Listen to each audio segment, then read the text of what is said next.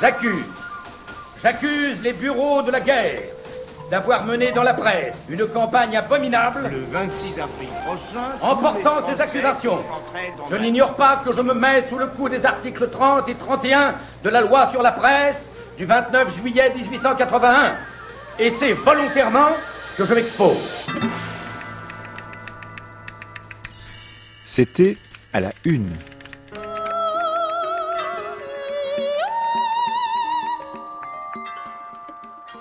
Paris soir, 16 mai 1935. Moscou. Mais où est la révolution? De notre envoyé spécial, Antoine de Saint-Exupéry. Moscou, 15 mai, par téléphone. Installé dans le train de Moscou, j'essaie de lire le paysage dans la nuit. Voici donc le pays dont on ne peut parler sans soulever les passions, et dont, à cause de ces passions mêmes, et bien que l'URSS soit si proche de nous, on ne sait rien.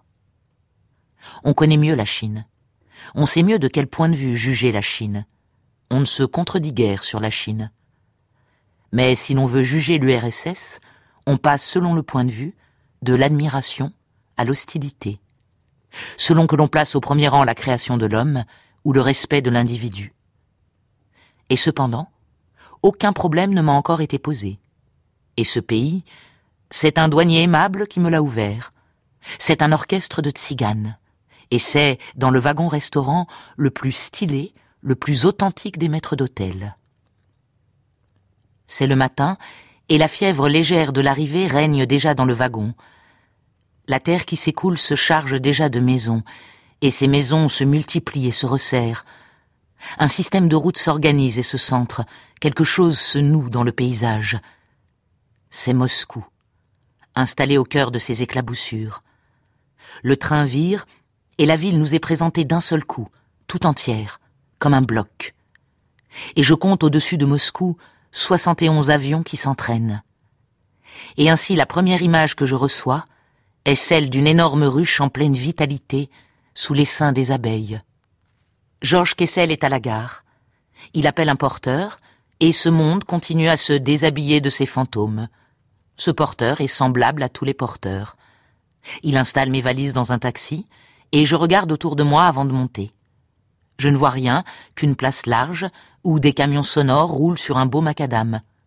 Je vois des trams en chapelet, comme à Marseille, et j'aperçois, inattendue et provinciale, une marchande de glace ambulante qu'entourent des soldats et des enfants. Ainsi je découvre peu à peu combien j'ai été naïf d'avoir cru à des contes j'ai suivi une fausse piste. J'ai attendu des signes mystérieux qui ne pouvaient m'être donnés.